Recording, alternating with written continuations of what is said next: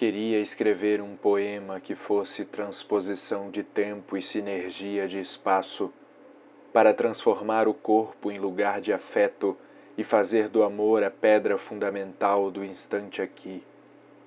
Queria escrever um poema apanhado de letra que por si só se fizesse capaz de pôr, junto, em simultâneo estado de presença, a saudade e o abraço a utopia do ausente é acontecer agora. O instinto do menino é descobrir o mundo, inventar a curva e ver, sem sentido, o caminho dar-se a si na plenitude do movimento e da incerteza de que chegou.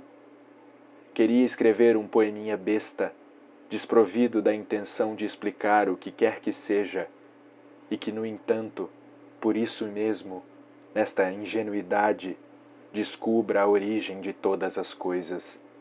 Um antipoema absurdo que seja Deus e chame a si mesmo pelo nome que inventou. Mas ainda não aprendi a entender que silêncio é o verbo que de tanto ser transcendeu a função de anunciar-se para o mundo.